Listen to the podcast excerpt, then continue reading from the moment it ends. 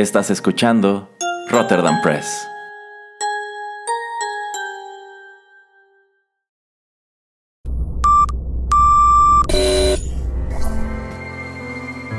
TechPili. Las nuevas tendencias y servicios en tecnología han transformado al mundo. Descubre su impacto y las polémicas que éstas generan. Bienvenido a TechPili. Tendencias, nuevos dilemas. El programa en donde analizamos la tecnología de manera relajada y divertida. TechPili. Comenzamos.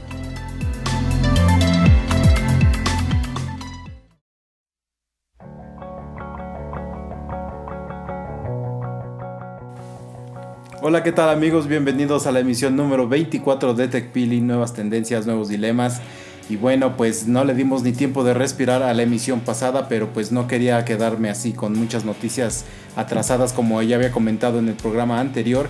Y bueno, pues para cerrar el año, pues ¿qué, puedo yo hacer sino que me acompañe el, el, único, el que se mete en todos estos programas, el que no puede uno despegar, así como ya, ya ven, van caminando así en la calle y se les pega un chicle y es imposible de quitárselo de encima. Erasmo, ¿cómo estás, Erasmo? Estoy muy bien, señor Pereira. Lamento profundamente todas estas cosas horribles que dice sobre mí, pero en esta ocasión también puedo acusarlo. Le puedo acusar de ser un aborazado. No tiene ni una semana que salió el programa anterior. ¿Qué le pasa? pues como, como ya digo, es nada más como para cerrar el año con broche de oro y la verdad sentí que la, pausa que dejé eh, entre los dos programas, el 22 y el 23, pues fue bastante amplia. Entonces, pues mejor eh, terminar bien el año. Ah, el señor Pereira compensando de última hora, por supuesto, tenía que ser. Parece universitario. Pero los fans lo agradecen, señor Erasmo. Estoy seguro de que sí. Bueno, a ver, ¿de qué platicaremos hoy, señor Pereira? Bueno, vamos a tener varios temas. Vamos a hablar de por qué las empresas eh, manufacturar, eh, manufactureras de, automóviles eh, se están ya yendo de... Están cambiando, ya no están haciendo tantos automóviles sedán, ya están cambiándolo más por camionetas. También vamos a hablar acerca de las redes sociales y de por qué están deshaciéndose de, de bots, de usuarios inactivos. Pero pues antes de eso, en este primer bloque vamos a hablar acerca de tu cantante favorita, Taylor Swift. Sí, admito que me gusta ver sus videos con, la televisión sin volumen. No quiero, no quiero saber por qué, señor No, no, no indague en ese tipo de cosas, señor Pereira. A ver, ¿qué tiene que ver Taylor Swift con este programa? Pues bueno, eh, salió una nota muy recientemente acerca de que la señorita Swift eh, cuando uno va al concierto de ella, hay una carpa que está en, la arena, en el estadio o tal vez afuera, donde están pasando conciertos o clips de ella. Lo que las personas que son invitadas a este tipo de carpas no saben es que hay cámaras vigilándolos, hay cámaras viéndolos, donde están haciéndoles, eh, haciéndoles reconocimiento facial. Este tipo de reconocimiento facial se va, creo, a una como unidad de eh, pues general o un HQ eh, en Nashville me parece, donde están revisando si esta persona es así tipo Erasmo o en inglés que se dice stalker, porque la señorita Swift pues tiene muchos. Entonces, si hace, si como que lanza una, no sé, una advertencia o, o dice un mensaje de, ¿sabes que Esta persona pues es peligrosa. La, ajá, la tenemos en la base de datos ya reconocida como un stalker, un acosador de, la cantante, en este caso de, Taylor Swift, pues ya le niegan el acceso al, concierto y le dicen, pues órale, úchale, ahí nos vemos, ¿no? Entonces, esto tiene implicaciones de, en, muchos temas, pero pues en primer lugar, ¿qué te parece ese tipo de, de situaciones? Eh, en este tipo, bueno, en esta circunstancia en especial. A ver, señor Pereira, déjeme ver si entendí. Quiere decir que hay un filtro antes de que entre antes de que entre el público al recinto y mientras la gente va pasando los van identificando, pero, sin que ellos sepan. Exactamente. bueno, pero el chiste no es que solamente que vayas pasando caminando, sino que en verdad tienes que estar como un poquito, pues, este, sin moverte para que yo creo que esta tecnología pueda bien reconocer tu cara, como tomar varias fotos y entonces ahora sí que eh, compararla contra una base de datos y ver si, si eres tú. Válgame el cielo, es como esta tecnología de Facebook en donde subes una foto con tus amigos y a veces de inmediato sabe quiénes son. Eh, que incluso hasta se me figura como esta escena en la película de Robocop, en donde Robocop descarga una foto y lo va comparando con la base de datos de los maleantes y así los identifica. Está muy interesante, estoy seguro que es un servicio carísimo y una medida de seguridad. Si quiere me opinión, señor Pereira, un poco exagerada, pero pues yo quiero suponer que si esta chica está recurriendo a ella es porque sí ha tenido problemas severos con la gente que va a sus conciertos. Sí, exactamente. No sé exactamente, no sé qué tan directamente hayan sido los problemas. Hay un caso muy sonado que creo que como hace tres años eh, en un evento de radio, eh, en, un, eh, cuando se estaban tomando fotografías para promover el evento, el DJ de, la radio creo que sí le, pellizca el trasero a, la señorita Swift y entonces ella lo demanda por acoso sexual. Creo que hay hasta video y todo. Sí, sí, me enteré. Ajá, y ella gana. creo que toda, todo el dinero que hizo lo donó para algún tipo de pues de, organización que es en contra del acoso sexual.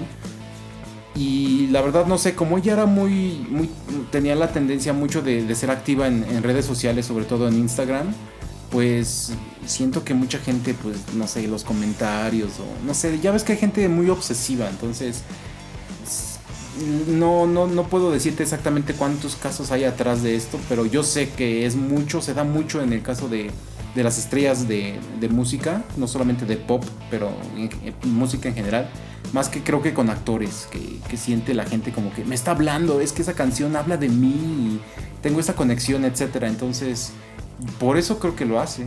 Vaya, pues sí, vamos, en la historia del showbiz se han dado casos con cantidad de personajes de que han tenido sus acosadores o gente que incluso se toma el atrevimiento de meterse a sus casas o de espiarlos, seguirlos, tomarles un montón de fotos, fotos de sus parejas, sus hijos, etcétera, lo cual debe ser en sumo desagradable. Eh, por ejemplo, yo me viene a la mente este caso que le, que le criticaron muchísimo a Avril Lavigne hace tiempo en Brasil, de que hizo un meet and greet con sus fans. Pero una condición era que no podían tocarla. Ah. Entonces, pues empezaron a circular un montón de fotos que se veían bastante incómodas de los fans con ella. En donde pues sí se ve que están guardando una distancia. Eh, y bueno, a ella la criticaron muchísimo por haber tomado esta decisión. Pero pues yo aquí también pienso que si lo hizo fue por algo, porque a fin de cuentas, pues se va a tomar fotografías con 100 personas, digamos, ¿no? Y pues qué certeza tienes de que uno de ellos no les va a ganar la emoción y van a manosearla o una situación así. Em, pues sí, supongo que hasta cierto punto deben ver por su bienestar. Y pues está curioso, ¿no? O sea, a qué punto está llegando la tecnología que de antemano pueden detectarlo, ¿no? O sea, ven venir a una persona que tiene un historial pues negativo, a lo mejor una persona que todo el tiempo está comentándole en sus redes y dicen pues ¿qué hacemos? Mejor vámonos a la segura, no lo dejes pasar. Eh, me viene también a la mente el caso de Tom Hardy. Eh, de un tiempo para acá, prácticamente desde que se estrenó Venom, eh, tú ya no puedes comentar en su Instagram. y esto es derivado del hecho de que pues como comentamos en programas anteriores, la recepción inicial de Venom fue muy mala. Entonces su Instagram empezó a inundarse de gente que le escribía cosas muy negativas. Y pues decidió olvidarse de ello y los bloqueó a todos. Entonces tú ya no puedes comentar. Y también ahora que está de moda Jason Momoa por Aquaman, él también en, una ocasión en su Instagram eh, pues publicó que había otras cuentas en esta misma red y también en Facebook que se estaban haciendo pasar por él y estaban eh, pues enviándole mensajes a la gente para sacarles dinero de algún modo. Me imagino que vendiéndoles cosas o tipo pases meet and greet, rollos así. Entonces era como aclarando que esa es su única red social y no hicieran caso de lo que pudieran enviarles otras.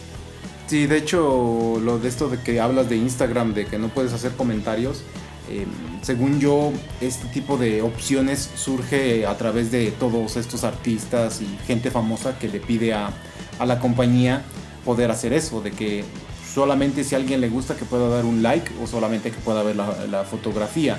Por lo mismo de todos los comentarios y cosas negativas o, eh, obsesivas o groseras, etcétera, que, que la gente pueda decir, pero bueno, tú usas Instagram más que yo, no sé si, esta opción de que no puedan comentar sea para todos. La verdad, no sé si has, has visto o explorado esto. No, la verdad no me he fijado si yo puedo hacerlo. Ya he detectado varias cuentas que efectivamente lo único que puedes hacer es dar like. Últimamente agregaron una opción que te permitía compartir en tus historias las fotos de otros usuarios. Pero también puedes bloquear esto, porque Ajá. por allí sigo algunas cuentas de fotografía que han tenido problemas de que se roban mucho su- con sus imágenes.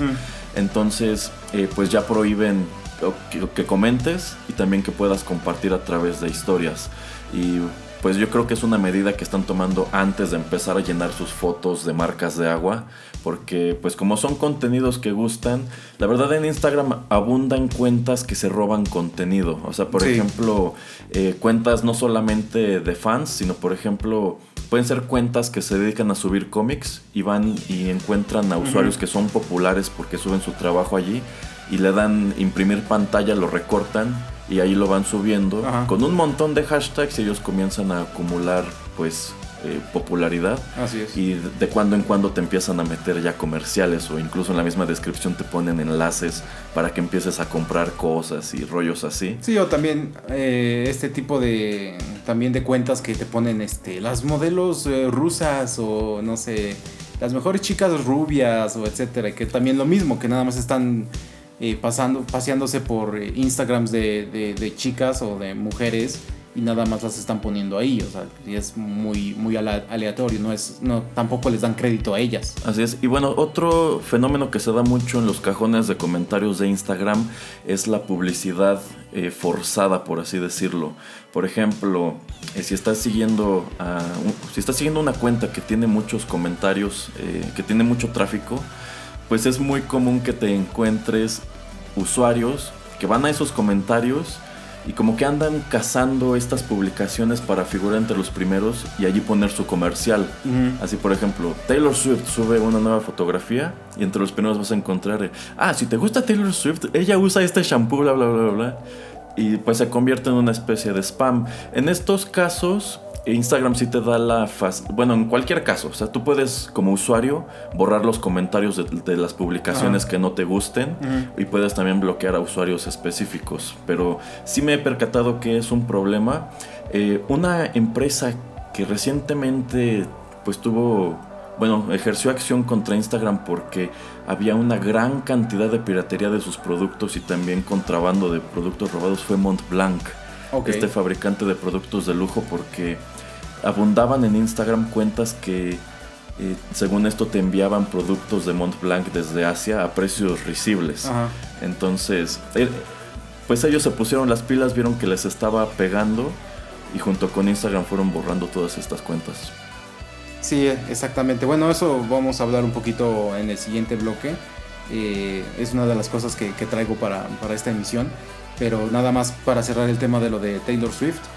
Eh, ¿Qué piensas acerca de que están invadiendo la privacidad de la gente? Porque en verdad, cuando te están tomando estas fotografías, seas hombre, seas mujer, seas quien seas, eh, no te están pidiendo permiso, o sea, simplemente lo están haciendo. Entonces, por ejemplo, en Estados Unidos se quejan mucho porque pues eso es como invasión a la privacidad. Yo creo que en México pues también nos quejaríamos, pero como que allá está más presente este tipo de, leyes, como es, es eh, más, más este, interno, ¿no? O sea, es uno de sus principios generales, digamos, el, tener el derecho a la privacidad. Entonces, pues en cierta manera está mal, en cierta manera está bien, pero digo, no sé, ¿tú qué, tú qué opinas? Es polémico, sí.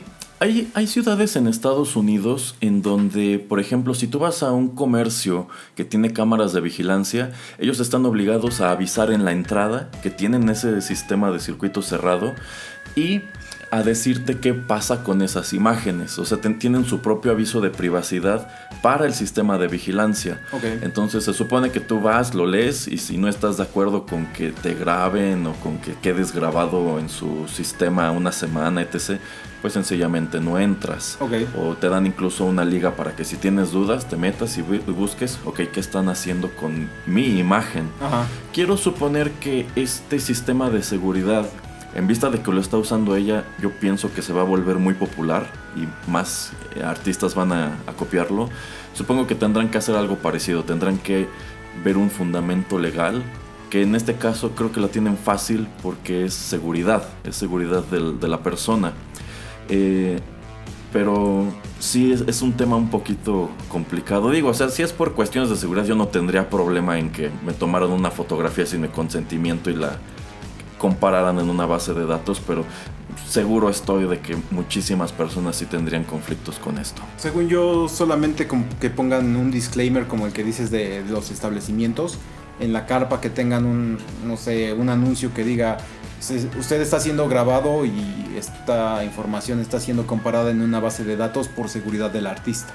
Con decir eso, creo que se, se libran legalmente de todo. Quiero suponer que sí. Bueno, pues eh, vamos a seguir platicando un poco después de la siguiente canción.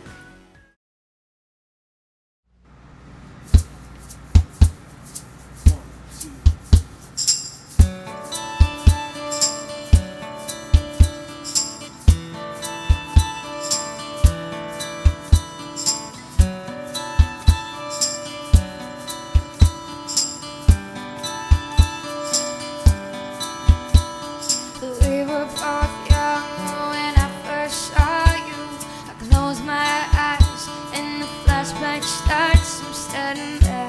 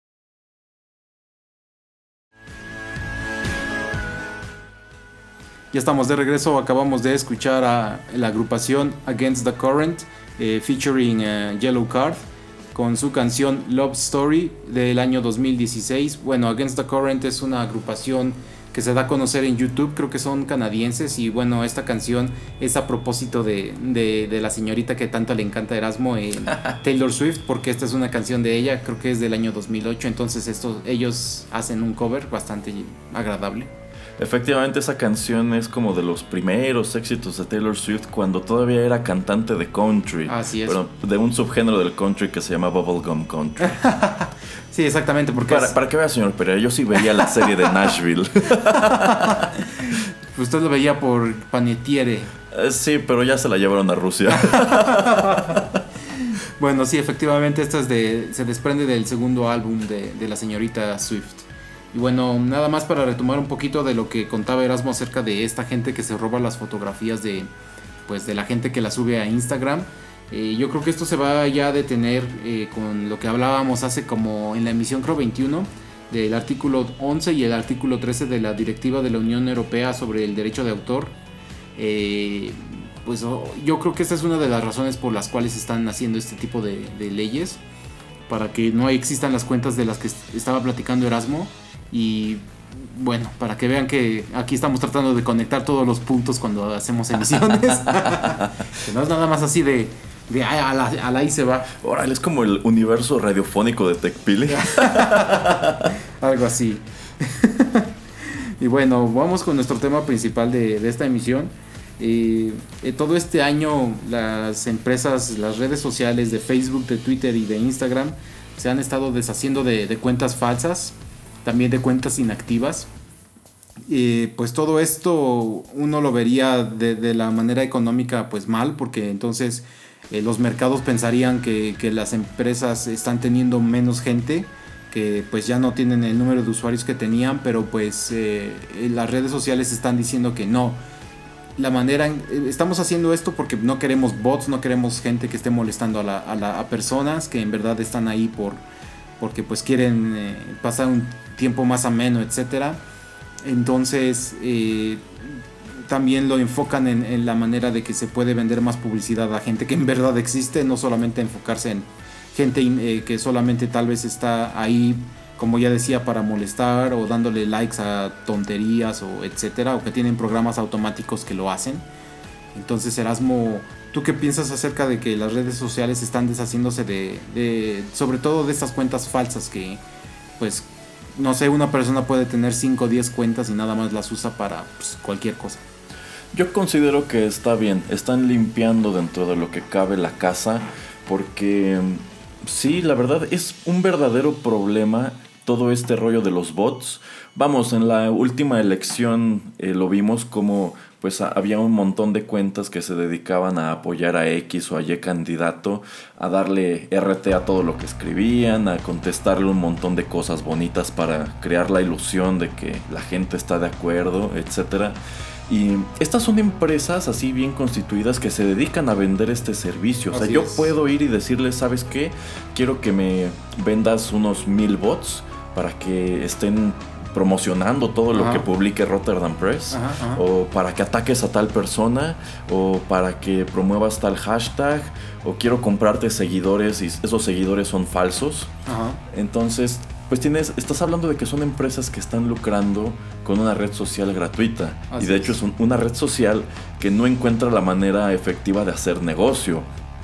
Eh, a mí me parece muy bien que estén realizando este tipo de cosas porque pues se presta para, para muchísimo, o sea, así como lo mencioné, así como puedes utilizarlo para promoverte, lo puedes utilizar para hostigar a alguien más.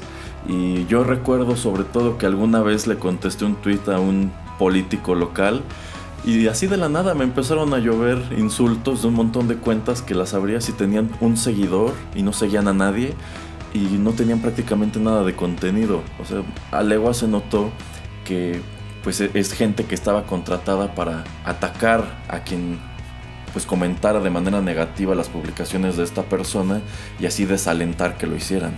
Sí, exactamente. Y como dices, hay muchos de estas empresas que existen alrededor del mundo y, y, muchas veces eh, solamente, por ejemplo, el tener mil seguidores te cuesta 10, 20 dólares, entonces no es tan caro.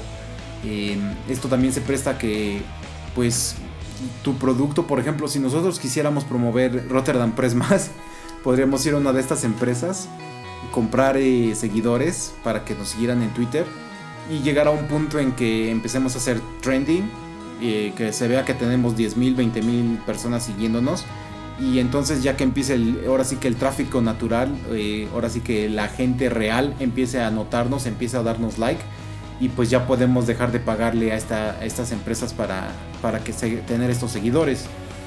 Eh, es una manera muy, híjole, desleal la verdad de, de, volverte famoso, pero pues hay muchos de este tipo de, de personajes que son ya famosos en las redes sociales que pues empezaron de esta manera. Sí, sí, de hecho, por ejemplo, a mí en Instagram a cada rato me avienta anuncios de cuentas que pues en lo personal no me interesan porque pues son de personas que lo único que hacen es a lo mejor tomarse fotos porque no sé, allí escriben que son modelos o influencers, cosas así y efectivamente están pagando para que los promueva y pues empiecen a ganar likes y empiecen a meterse en donde no son llamados y así por lo menos eh, se hacen notar, ¿no? Sí, así es paréntesis, me niego a llamar al, tipo de gente en redes sociales famosa o con más seguidores influencers. La verdad, ese es un término que yo, lo, uso, yo, lo, uso, de, manera despectiva. Ah, qué bueno. Pero yo no lo voy a usar para nada, me da asco ese término, en fin. Eh, sí, como, como dice Erasmo, pues tratan muchas veces de así de aventarte este tipo de personas. Eh, no sé en Twitter eh, contigo, pero conmigo, por ejemplo, hay hasta cuentas que ya son este como ¿cómo se llama? Como que tiene la palomita azul. Ah, sí, sí, sí, que están este verificadas. Ajá, verificadas.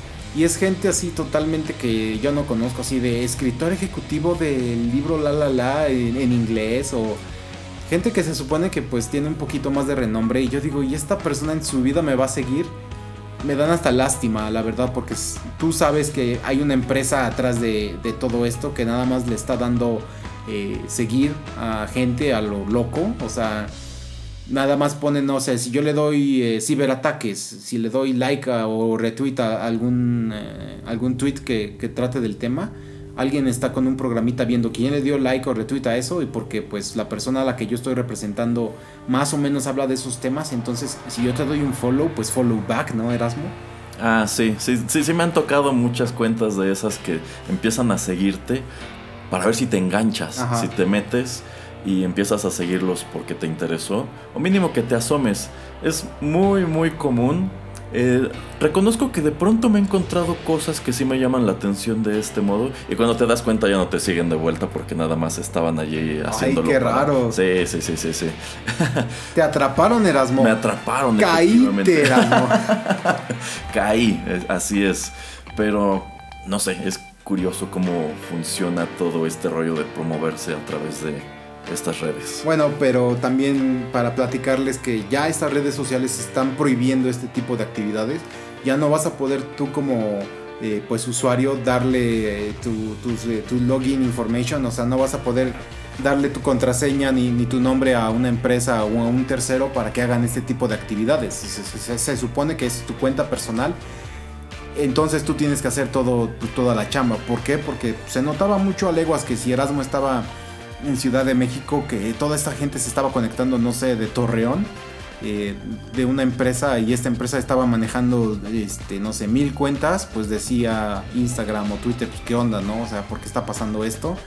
Y entonces cuando se meten a indagar es, es eso, o sea, ay, le están dando like a gente para ver si lo siguen, están tratando de generar pues más tráfico hacia, hacia, hacia esta cuenta, hasta este usuario. Entonces eso es también desleal. Así es, incluso todo este asunto de verificar las cuentas, por ejemplo en Instagram, ya puedes pagar para que verifiquen tu cuenta, así tengas dos seguidores. Qué triste. Y en realidad quien empezó con este rollo de verificar e, era, fue Twitter, porque hace unos, no sé, 8 o 10 años, eh, lo empezaron a ofrecerlo para usuarios que de pronto tenían muchos copycats o personas de interés o incluso algunas empresas. No cualquiera podía verificar su cuenta. Creo que en Twitter todavía no. Si necesitas como que tener motivos para verificarla y escribirles. No es una opción que esté en la configuración y te cueste 5 dólares. Ok. Eh, Pero en, en el caso de, de, estos personajes es necesario porque si hablas, ejemplo, del presidente de los Estados Unidos, hay un montón de cuentas parodia o cuentas eh, de desinformación, entonces aquí te dan la herramienta para que tú sepas cuál es la buena y a cuál debes hacerle caso. Pero ya cuando hablas de usuarios que, insisto, tienen a lo mejor nada más 20 seguidores y deciden verificar su cuenta, pues yo no le veo mucho motivo más que eh, pues venderles algo, algo simbólico y de cierta manera desvirtuar lo que antes era una buena intención. Sí, que bueno, no hemos platicado mucho acerca de este tipo de, verificar.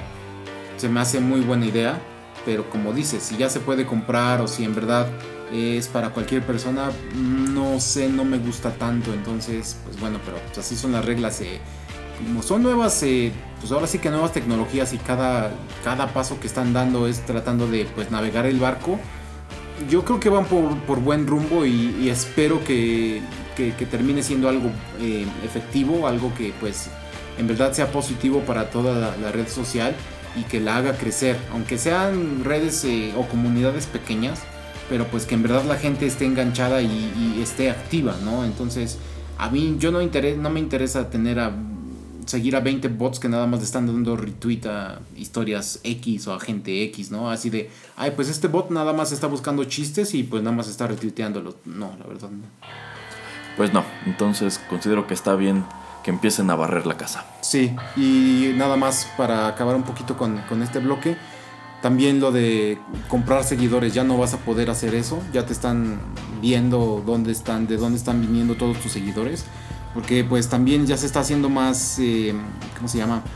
Un poquito más inteligente esta gente, esta empresa, estas empresas, los programas que crean para, para hacer cuentas falsas. Ya no es nada más eh, que sigan a un usuario o a dos, ya siguen como a, varios cientos, también varios cientos los siguen y empiezan como a, generar un poquito de tráfico en, algunos este, días o semanas y para que se sienta o pienses tú que pues que, que son, son reales pero pues todas tienen una, una misma manera de un ¿cómo se llama? un modus operandi eh, muy parecido o sea entonces todo lo que es la inteligencia artificial y el machine learning de, las redes sociales está aprendiendo cómo se comportan estos otros programas o estos usuarios o empresas para poder detenerlo. Y una de las cosas que me gusta mucho es que por lo menos Instagram ah, agarró y le dijo a Erasmo, por ejemplo, si Erasmo compró 5000 seguidores, Instagram le va a mandar un mensaje a Erasmo y le va a decir, mira Erasmo, estoy viendo que compraste a 5000 seguidores, que lo, que lo has hecho, que ya lo hiciste te voy a dar un chance de que dejes de hacer eso. O también con que estoy viendo que le estás dando permiso a alguien más de meterse a tu cuenta. Te estoy dando solamente una oportunidad de que termines ese tipo de, de, maneras de, tratar tu cuenta. O si no te la voy a, cancelar y ya no la vas a poder volver a abrir y buena suerte. Es una buena decisión. Tienen que ponerse estrictos al respecto para que pues los usuarios dejen de incurrir en tales prácticas. Sí, porque como les decía, más o menos tener mil seguidores, eh, dos mil seguidores no te salen más de 10, 20 dólares. Y si llegas a, tener así mucha gente que te sigue, tú ya puedes tener patrocinios, ya puedes tener gente que te pague para hablar de sus productos. Y entonces vas ya a generar más dinero de lo que te estás gastando. Te estás gastando, no sé, el 1% de, de las ganancias que vas a generar a través de patrocinios o de comerciales. Entonces, claro que vas a tratar, a tratar de, seguir haciendo trampa de esta manera. Trampa entre comillas, pero la verdad a mí no, no me gusta y entonces yo prefiero seguir cuentas chiquitas o cuentas eh, de empresas o, de lugares que yo sé que existen más que alguien nuevo. Eso quiere decir que al señor Pereira le gusta mantener sus redes sociales orgánicas. Así es. Muy bien, señor Pereira. Lo felicito. Es usted un vegano del internet. lo soy, lo soy. Y a mucha honra. Ok. Bueno, vamos a hacer una pequeña pausa y ya regresamos.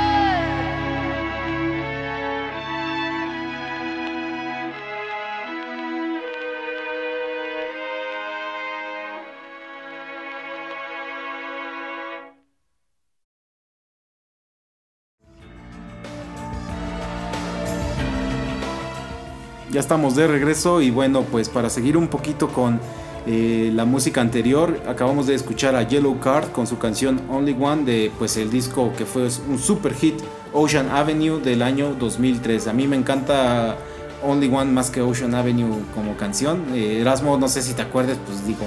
Sí, fue una canción popular. La verdad a mí no me gusta mucho esta banda, pero por supuesto que llegué a escucharla. Incluso yo diría que esta canción es su One Hit Wonder. La de Only, One.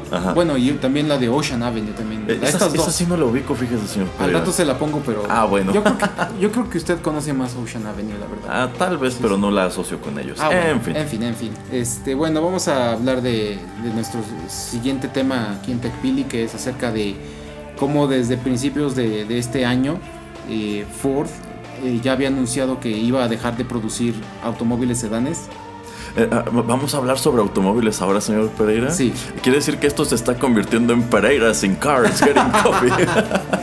este, algo parecido, pero ¿dónde está mi café, señor Erasmo? Ah, después, después, en, la ah. pausa. ah, bueno, ah, bueno. Bueno, este, Ford anuncia que va a dejar de producir automóviles sedanes y hace unas semanas también General, Motors, Motors anuncia lo mismo que se van a enfocar estas dos empresas en, hacer más camionetas, SUVs y crossovers. Pues eh, en cierta medida porque la gente no los está comprando, porque también ya la tecnología que hacía que las SUVs y las camionetas gastaran muchísima gasolina, pues ya está alcanzando más o menos el mismo kilometraje que un automóvil sedán. Entonces, a mucha gente y bueno, estas empresas le importa más el comercio en Estados Unidos y Canadá. Están viendo que pues están prefiriendo un auto más, más, más amplio, un auto que está un poquito más despegado del suelo, eh, donde puedes poner más personas, más cosas. Y viendo que la gasolina está como a, ahora está como a 2.50 el, el galón o algo así. Y hace un par de años estaba como a 4 dólares. Entonces pues la gente parece que el mercado está hablándoles y diciéndoles, este es el tipo de coches que queremos. Y otro tema, bueno, no otro tema, sino otro punto de este tema es que también se les ha hecho muy difícil a las empresas de Detroit ganarle terreno a, por ejemplo a Toyota y a Honda que son las número uno en sedanes con por ejemplo el Camry con el Accord con el Civic. Y pues dicen sabes qué esa tal vez es una batalla perdida. Vamos a enfocarnos en lo que sabemos hacer en lo que la gente está comprando y dejémosle ese juego a otros efectivamente, el señor Pereira lo desmenuzó bastante bien. Eh, ya tenía rato que escuché esta noticia de que algunos fabricantes de Estados Unidos iban a descontinuar su línea de sedán.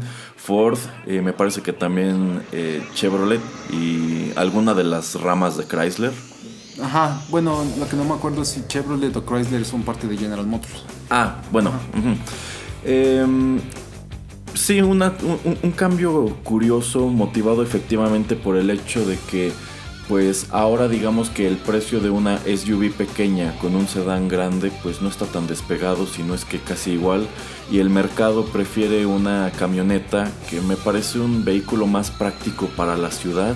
Me parece un vehículo más práctico en general. Difiero, pero ahorita vamos a seguir hablando. Pero no, no, pero siga, siga, siga. Ajá.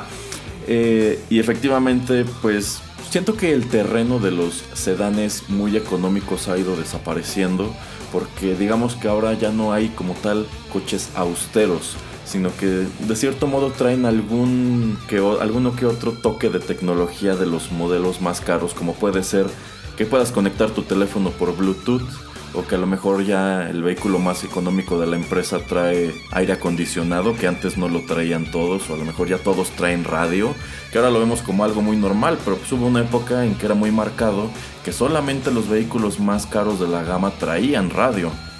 Que creo que esta tendencia la empieza Ford con todos sus autos los más chiquitos eh, bueno no austeros pero los más baratos les pone casi toda a todos las la misma tecnología. Bueno Ajá, ajá, ajá. Porque tú ya puedes encontrar coches pequeños eh, tipo hatchback que tienen las comodidades de una camioneta como son cámara de reversa o sensor de reversa o estos eh, sistemas de entretenimiento a bordo. Eh, incluso ya hay vehículos que traen precargadas aplicaciones como Spotify y rollos así. Entonces, creo que es la evolución natural del mercado y yo no lo había visto desde la perspectiva de que no están compitiendo con los japoneses, que efectivamente, eh, pues en ese ramo, en el de los sedanes, son muy fuertes. El Camry lleva siendo uno de los vehículos más vendidos en Estados Unidos como 10 años. Esto es hablar de que es un, es un hitazo. O sea, en, en el mercado automotriz más grande del mundo estás hasta arriba en la gama de sedán con un vehículo que no es precisamente barato, algo estás haciendo muy bien. Sí, efectivamente, y también cuando digo, no es tan barato el Camry o, los coches de, Honda, los sedanes, pero pues también te puedes ir un poquito a la gama lujosa que ya entramos a los terrenos de Audi, de BMW, de Mercedes. ¿Cómo le vas a competir también? O sea, no puedes, siendo Ford, siendo este Chrysler, Chevrolet, no vas a sacar un automóvil que se parezca a esos. Entonces, nuevamente lo mismo. Por eso también hasta Donald Trump y varias gente de Estados Unidos se quejan de, ay, es que los alemanes este, están inundando con sus coches perfectos y que nunca se descomponen. ¿Cómo vamos a competir con ellos? Y alguien, creo que de broma, o no sé si fue verdad, algún alemán les dijo, construyen coches mejores. bueno, es que yo considero que también algo que debemos tomar en cuenta es que cada empresa está construyendo vehículos muy acordes a la realidad de sus países de origen. ¿Por qué los, fabricantes japoneses son buenos para hacer sedanes? En primer lugar, porque en Japón es muy caro tener un automóvil en lo que respecta a costo del combustible e impuestos. En vista de que es un país que tiene severos problemas de espacio, pues eh, necesitan crear automóviles compactos, funcionales, de calidad y atractivos. Eso es lo que decía el paréntesis de difiero, porque Erasmo siento que se refería mucho a, América, no solamente América como el país, sino todo el continente. Porque lo mismo que está diciendo de Japón también en Europa, como en países, eh, los países nórdicos o también en el centro de Europa hay países muy pequeños que no hay tanto espacio en las ciudades o hasta en la misma Inglaterra. Las ciudades son muy viejas, las calles son muy pequeñas, entonces no puedes traer eh, una camioneta de mediano tamaño porque ya para esas calles ya es muy grande. Sí, o sea, si ustedes miran el mercado de, bueno, la oferta de vehículos de fabricantes como Ford, como Chevrolet, allí tienen el caso de la Lobo, de la F-150, de la Silverado, o también esta otra pickup lujosísima de Cadillac, que son vehículos enormes, o incluso la Suburban, que estás hablando de una camioneta que mide casi 6 metros, son vehículos gigantescos. Los fabricantes de Europa como BMW y Mercedes-Benz no tienen vehículos de ese tamaño porque sencillamente en su mercado serían, además de muy caros, muy imprácticos. Que bueno, si hablamos de estos de estas camionetas gigantes, yo considero que son imprácticas en casi todos los escenarios, pero como que en Estados Unidos les encantan sus vehículos enormes porque de cierto modo allí sí pueden permitírselo. Entonces le están tirando a este segmento porque es lo que saben hacer bien en vista de que el mercado sí se los pide. Efectivamente, y otra de las tendencias o de las estrategias que están buscando las empresas de Detroit es alejarse de los sedanes para ahorrarse el dinero y ahora sí poder invertirlo en eh, investigación y en desarrollo de, automóviles de nueva tecnología que pues en este sentido se refiere a automóviles eléctricos. Entonces no duden que en unos 5 años vayan a empezar a ver solamente camionetas o pequeñas camionetas que sean solamente eléctricas ya vemos el caso de, Tesla, que tiene su camioneta que es totalmente eléctrica. Entonces, también esa es la tendencia. No sé si el sedán va a morir, pero por lo menos estas dos empresas estadounidenses se están enfocando en, lo eléctrico y en, y en, hacer automóviles pues grandes. Así es. Otro, otro interesante tema aquí en TechPili que nos habla de las nuevas tendencias que llevan a los nuevos dilemas, ¿verdad, señor Pereira? Pues. ¿Por qué está diciendo el eslogan de mi programa? Ah, bueno, hay que decirlo de vez en cuando, señor Pereira, para que no se le olvide a los escuchas. Ya ve, pero y usted se estaba quejando de que no quería que hubiera un programa o una emisión nueva así tan, tan cerca del otro, pero. pero ya veo que está bien interesante. Sí, sí, está interesante, señor Pereira. ¿De, de qué más vamos a platicar? Pues es sorpresa, pero así es que vámonos con otra canción y ya regresamos en el último bloque de TechPili.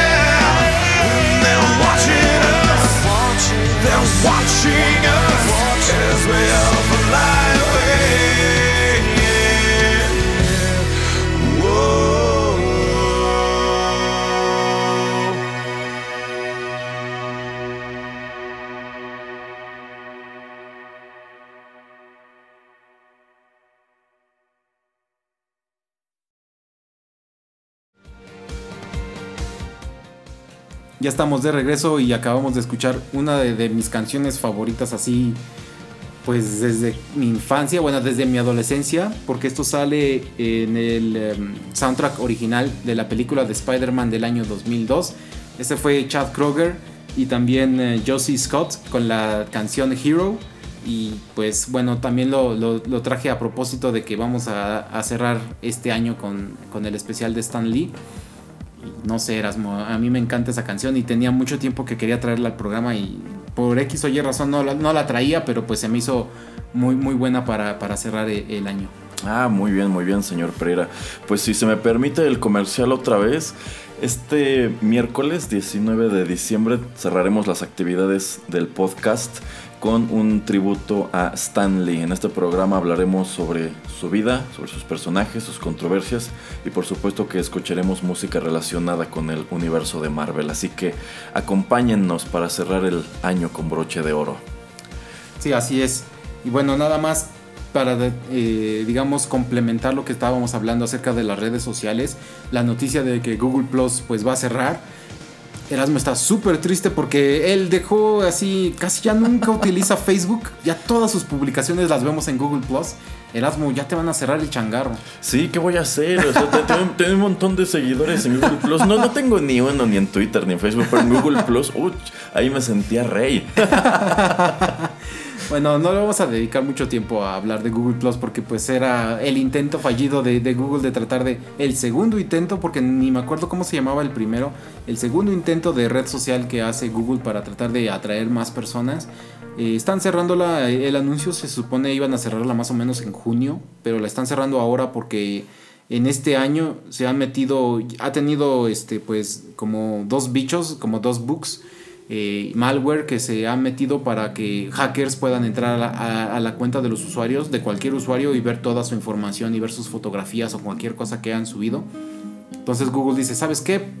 Ya para no estar con tonterías, vamos a ahora sí que ya darle el último estacazo y vámonos. Ya, bueno, seguramente le caerá por sorpresa a los 27 usuarios de esta red social. En lo personal, solamente conozco a una persona que la utiliza de manera activa. serio? De verdad, una persona, o sea, para mí y yo creo que para la mayoría de, de nuestros escuchas Google Plus es como el mundo perdido, así como un mundo legendario del cual solamente escuchan rumores. Es y como, la, hay- i- es como la isla sonar. sí, es como, es como la isla este, Sorna y la isla Sorna, nu- nu- Nublar. Em, pues sí, no, no, no, no lograron hacer despegar su red social. Y si ustedes, si ustedes creen que no tuvieron Google Plus, pues si ustedes tienen un correo, una cuenta de correo en Gmail, ustedes también tienen una cuenta de Google Plus porque se las daban por default. Ustedes tienen un perfil que probablemente jamás visitaron, jamás utilizaron, pero que de cierto modo se convierte en una vulnerabilidad. Porque si estamos hablando de que en otras redes sociales hay un montón de cuentas fantasma, pues quién dice que en Google Plus en algún momento alguien no pudo tener interés en acaparar todas estas cuentas inactivas y utilizarlas para algún propósito. Eh, me parece que el primer nombre de la red social de Google que no recordó el señor Pereira era Hangouts, porque, eh, bueno, en algún momento Google te ofrecía la posibilidad de que si tú estabas en tu bandeja de Gmail, te aparecía un como chat en la parte izquierda con algunos de tus contactos que también utilizaran Gmail y podías comunicarte con ellos eh, con una aplicación muy parecida al Messenger de Facebook e incluso entablar videollamadas, pero no solamente de persona a persona, sino que podías hacer pequeños grupos. eh, pues para que te pudieras comunicar de manera simultánea, si quieres, con todos tus amigos. Era muy amigable, funcionaba muy bien, pero a fin de cuentas no fue un servicio popular. Que se me hace raro, ¿no? Porque como dices, toda la gente, bueno, mucha gente o la mayoría de nosotros ya tenemos una cuenta de correo en Gmail. Y usamos Chrome. Efectivamente, entonces la propuesta no era mala, pero yo creo que la, ahora sí que la ejecución fue bastante burda. Yo traté de utilizarla, de hecho tenía así poquitas fotografías por, para ver eh, cuál pegaba más de, de estas dos redes sociales, pero la verdad era bastante, no sé, no, No, era... no- no era amigable. Exactamente, no, no, no era tan amigable la, la- la- la- red soci- social. Estoy viendo que rápidamente en lo que Erasmo nos, nos hacía su comentario de que la, un- ya esta era la cuarta vez que trataban de hacer una Ah. red social y la anterior se llamó Google Buzz, Boss. pero ajá, B-U-Z-Z. Pero Ah. la verdad no vamos a seguir hablando de esto porque Na- nadie va a entender porque a nadie le importó. Exactamente. Pero es nada más como el dato curioso de, de- de esta emisión. Y ya ahora sí, para, para cerrar, nada más, Erasmo, este, tus comentarios acerca de, de Aquaman que acaba de salir. Pues sí, nos lanzamos a ver Aquaman hace un par de días. Fuimos al, al estreno. Eh, les soy franco, yo no esperaba gran cosa de esta película. Yo tampoco. Yo estaba seguro que sería un bodrio así súper apestoso a queso. Pero francamente, vi la película muy contento. Me gustó. Considero que de todas estas películas que conforman el DCEU es, si no la mejor, por lo menos la más ambiciosa. La verdad, James Wan se voló la barda con muchas cosas que hizo en la película. Vamos, también tiene sus deficiencias. No es The Dark Knight de ninguna manera. Pero la verdad me gustó y la vería de nuevo. Ah, y la música está padrísima, ¿eh? Híjole, me quedé caído tantito porque la música también está, como la película, está por todos lados. Bueno, es que algo que comentábamos es que esta película se- no se siente como una película, se siente como un Frankenstein, como que estás agarrando un montón de cosas de superhéroes, de Baywatch, de Indiana Jones, de películas de coches, de Del Star Señor de los Wars, del. Señor de los Anillos, de Guardianes de la Galaxia. Guardianes de la Bahía. Ajá, pero a mí me gustó. Y estoy de acuerdo que la música también está un poco dispareja, pero tiene algunos grandes momentos. Esto lo musicalizó, no, no evoco su nombre, pero es un compositor inglés muy amigo de Hans Zimmer y, de, y de Lorne Valve. Ok. Eh, a mí, claro, guardando sus respectivas distancias, pero me recordó mucho este, a Scott Pilgrim, a la película. Un poco, la verdad esta cinta de Aquaman se siente como un gran videojuego. Es- sí. es- es- empezando por el hecho de que es un gran festín de CGI. Es asqueroso el uso que hacen de CGI por todas partes. Eh, es una cinta también exageradamente colorida, con colores muy, muy brillantes. Pero Qué bueno. Pero, sí, sí, está, está padre. Pero igual tiene momentos que a mí me gustaron genuinamente. Por ejemplo, cuando ya pelea eh, Aquaman con Sin Black tanto Ma- spoiler, sin tanto- Sí, sin spoilers, pero la pelea de Aquaman con eh, Black Manta, cuando ya es Black, Black Manta, me encantó. O sea, la manera en que se dan una paliza mutuamente. o sea, es- es- se siente como una pelea muy genuina y que va muy acorde con estos dos personajes que, pues, ya se traen ganas Ajá. y pues tienen una cantidad de recursos para atacar al, al otro. Sí, bueno, nada más regresando tantito a lo de Scott Pilgrim, se me hizo parecida porque en las dos películas te presentan a muchísimos personajes. Eh, tienes más o menos como que tratar de seguirle el hilo porque por lo menos, por ejemplo, este... Ay, se me va, el, el- Atlantis. Atlantis se llama la... Sí, sí, sí, Atlantis. Eh, bueno, es uno de los siete reinos que existen y solamente te presentan otros tres o cuatro. Entonces es mucha información, pero me gusta también eso, que exploran a otros reinos, que tratan como pues de juntarlos para hacerle guerra a- al mundo superior, a, a, pues a los de la tierra. Eh, el personaje de sale, bueno, no es, no es spoiler porque pues sale en los trailers de Nicole Kidman, eh, que es mamá de, de- de Aquaman. Es muy breve, pero me, me gusta. O sea, siento que, le, claro, obviamente le dijo a su agente, ¿sabes qué? Súbete, a- súbete al barco. y me- para mí quedó bien. O sea, también este Jason Momoa como, como Aquaman me, me agrada. Yo creo que este es el mejor papel de toda su carrera, ¿eh? Bueno, tampoco es que tenga muchos. No, no tiene muchos, digo, sí lleva muchos años activo, pero la verdad se ha vuelto un actor visible de unos años para acá, eh, prácticamente desde que tiene el cabello largo y está todo barbón, Eh, pero de lo que le he visto esto es lo que más me ha gustado. Sí, así es. Eh, ¿qué, qué, qué fue de lo que menos te gustó eras? Lo que menos me gustó, que considero que hay muchas partes en donde el CGI se ve barato, en donde de plano dices, ok, esto no les compro que es de verdad, esto se ve literalmente como sacado de un, de un videojuego, y no un videojuego reciente, a lo mejor un juego del PlayStation 2.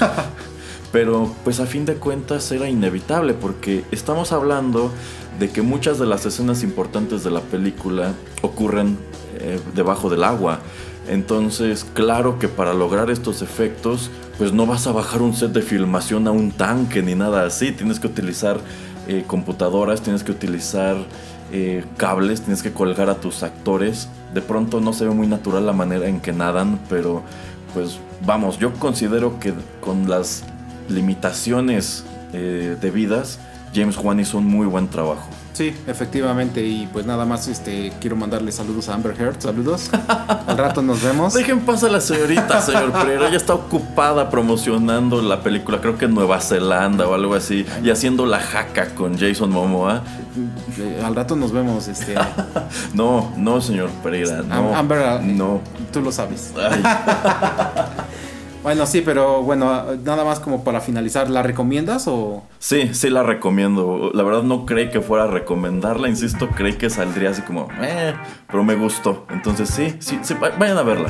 Perfecto, perfecto. Pues bueno, con esto vamos a darle punto final a esta emisión de TechPili. Solamente quiero pues este agradecerle a Erasmo porque pues hemos ya estado aquí en TechPili, ya, ya vi que es un año completo, 24 emisiones. Cada dos semanas tratamos de estar aquí y pues bueno, pues vamos a tratar de seguir dándole. La verdad, cuando yo empecé esto, no, yo dije, no me va a durar ni 10 programas porque no va a haber temas, pero ya veo que no tengo que escarbarle tanto porque hay de todo y, y pues me gusta que pueda yo traer aquí de, de un poquito de, de todo que a ustedes les gusta. Y pues también quiero pues, mandarle saludos a, a la gente que nos escucha pues muy seguido, a, a- a Sergio David, eh, a Hugo, a Jessica Tirado que nos escuchan mucho en SoundCloud, eh, también a, a- a la señorita Chio y, y al señorito Álvarez. Pues muchas gracias a todos y también a toda la demás gente que nos ha escuchado. Y pues aquí seguiremos yo creo el próximo año. Este, señor Erasmo, ¿a- ¿algún otro comentario, algo con lo que quiera finalizar? Bueno, pues sí, es nuestra última semana de actividades de 2018. Estamos regresando con ustedes a partir del 8 de enero para arrancar con todas las pilas la tercera temporada de Rotterdam Press, así que no se la pierdan. Así es, y bueno, con su apoyo, pues eh, Rotterdam Press sigue, sigue creciendo orgánicamente. Orgánicamente. No compraremos tantos seguidores. No, de hecho no hemos comprado ni uno, ¿eh? Qué triste. bueno, muchas gracias por escucharnos. eh, pues saludos, este fue Juanito Pereira y el señor Erasmo y hasta luego. Bye.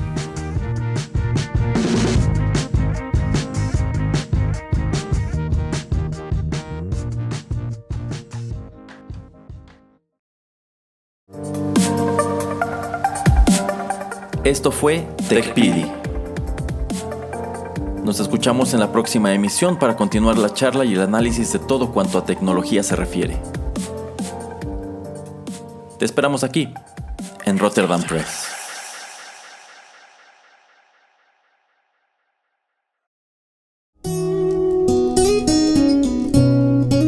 Estás escuchando Rotterdam Press.